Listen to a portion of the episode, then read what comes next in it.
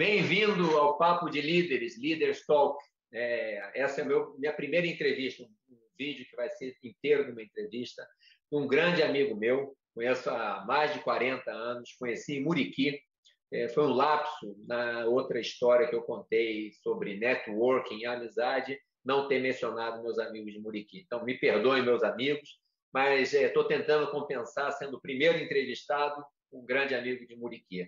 José Alexandre, como eu, é, mudou também a sua carreira, vai contar aqui. Isso é parte do programa, da parte para jovens que têm dúvidas do que fazer na carreira. Essa dúvida todo mundo tem. Eu acho que a gente vai morrer tendo dúvidas. Eu acho que quem diz que tem certeza de tudo está tá, tá errado, né? ou está mentindo. Então, vem comigo, um papo aí de alguém que, diferente do que eu, que mudei de carreira de engenharia para marketing depois de três anos de formado, ele levou um pouquinho mais de tempo mas nunca é tarde para mudar. Então, vamos ver. Vem, vem, vem conhecer essa história.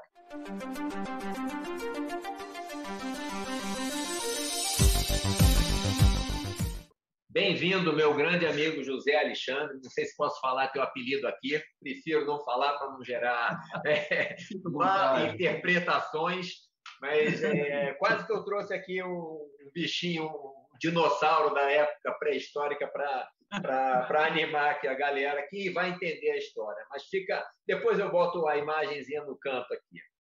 Mas, meu amigo, eu pensei em convidar você para ser o primeiro a falar é, sobre essa entrevista, porque o meu vídeo anterior que eu fiz sobre trabalhar de terno é, era, deu um resultado muito bom. Muitos jovens, foi o que deu o maior número de visualizações. E eu me lembrei de você, você trabalhava de terno também, e mudou. Sim. Então, é, eu queria que você contasse um pouco dessa sua história, como que começou. É, de repente você se apresenta aí assim que eu acabar de falar, mas eu sei que é muito difícil, né? É, você prever o que vai acontecer no futuro, mas é, eu sei que nós temos que tomar decisões, que muitas vezes não são fáceis. Eu sei que, como eu falei no outro vídeo, a gente está vivendo um mundo que os americanos quando eles preparam os soldados, os mariners, os Navy SEALs para ir para a guerra do Afeganistão, do Iraque, é, tem uma expressão chamada VUCA, é, volátil, incerto, complexo e ambíguo. Então a gente tem que estar preparado, e eu sei que você tem histórias, inclusive depois de você ter mudado de carreira, por assim dizer, que tem que se adaptar à nova realidade, o que, que surge. Então, se apresenta aí para a galera, que você quiser dizer de sua profissão e, e aí depois, logo em seguida, eu queria que você contasse a sua história, como tudo começou, como você decidiu largar o terno também. Enfim, fala aí, diz aí, meu amigo. Bem-vindo. Obrigado, meu amigo. Primeiramente, é uma honra estar participando aí dessa tua entrevista com um grande amigo, um querido amigo, como você falou de Muriqui, de muitos e muitos anos. Né? É uma honra para mim. Obrigado pelo convite. Eu não devia ter falado 40 anos, não, que vai estar, tá vai estar tá delatando a cidade de muito tempo. Gostei do seu approach. É, meu amigo. A, a, a minha situação é, de eu ter chegado ao restaurante foi um pouco inusitada. Né? Eu tive aí 25 anos de advocacia. Como você falou, sou José Alexandre, fiz muitos cursos na área do direito, pós-graduação direito, eh, direito civil, processo civil, direito do consumidor, fiz gestão empresarial para me dedicar de forma a atender da melhor forma possível a profissão que eu tinha escolhido. E assim trabalhei por 25 anos na advocacia. Fui advogado de banco, fui advogado da Procuradoria de Petrópolis, fui advogado da Procuradoria de Mangaratiba, tive meu escritório, tive um grande sócio que foi o meu mentor no direito, que foi o seu pai, eu tenho muito orgulho disso, Felício Ferraz, o pai não Júnior, que se tornou também um grande amigo meu, é uma honra tê-lo como um dos meus melhores amigos hoje, que também faz parte da minha vida, um carinho enorme que eu tenho. E com isso, eu, com 25 anos de carreira, decidi de forma assim intempestiva partir para uma área que eu não tinha conhecimento algum. Eu não tinha nada, eu não conhecia nada, eu não conhecia restaurante. Eu até cozinhava, mas cozinhava de forma modesta, dentro da minha casa, entre familiares.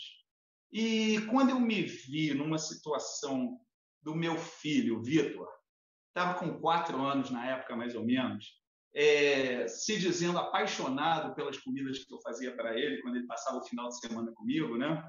Ele falava, pai, essa sua comida é maravilhosa.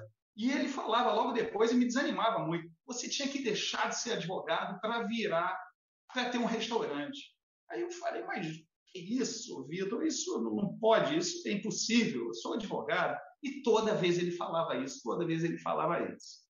Então, ele ficou aí por alguns anos e eu fui me dedicando à culinária, mas só que de uma forma de paixão.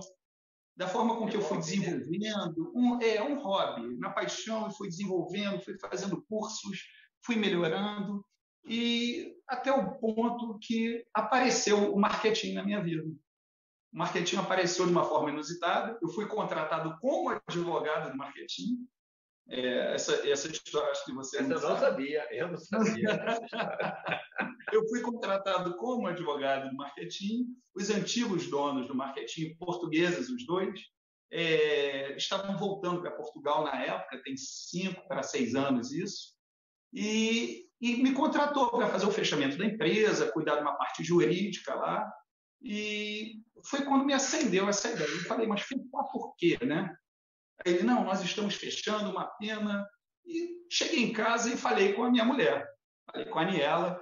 Falei, Aniela, tem um cliente meu que está querendo fechar uma empresa de alimentos. E ela achou muito louco isso. Ela, não, você não está pensando nisso. Aí eu falei, pô, estou pensando. Ela não faz isso. Falei, vamos encarar? Ela, Tu é louco, eu sou advogada, você é advogado, eu não sei fazer um ovo frito, você faz aqui a, a comida para a gente. Que loucura é essa? Que isso? Eu falei, olha, eu, eu quero, eu quero. Me bateu essa paixão com esses cursos que eu estou fazendo, eu estou desenvolvendo e eu estou com vontade de fazer isso. Ô, Júnior, eu vou te falar, cara, eu tive que convencer também o pai dela, que quis saber da minha insanidade, do grau de insanidade, né? E batemos um papo.